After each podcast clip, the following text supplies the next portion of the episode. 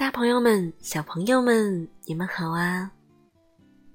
今天月亮姐姐要讲的故事名字叫做《睡觉去，小怪物》。这本书让我们体会到孩子在睡觉前与爸爸妈妈发生的趣事，让人感受到不一样的温馨。睡觉去，小怪物！等一等，我抓住你啦！安静点儿，小怪物，不然爸爸就生气了，听见了吗？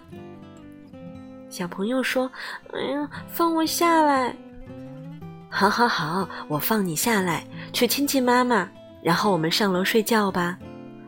我不要亲妈妈，那让妈妈好好亲你一下吧。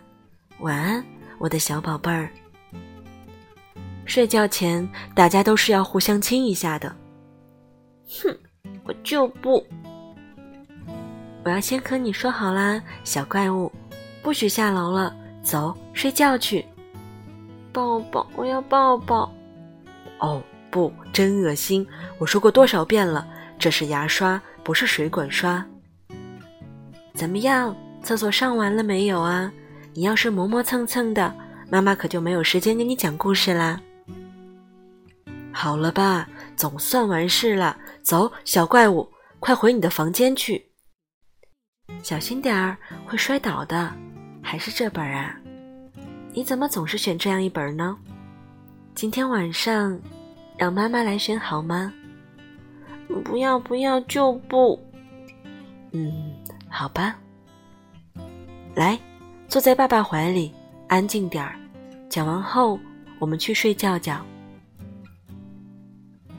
一天晚上，麦克斯穿上了一件狼外套，他犯了个错，接着又犯了一个错。好，讲完了，上床吧，我亲爱的小怪物。哦，停下！我要生气了。床是用来睡觉的，不是让你当蹦蹦床来跳的。我渴了，又找拖拉的借口，已经喝的够多了。嗯，我渴死了。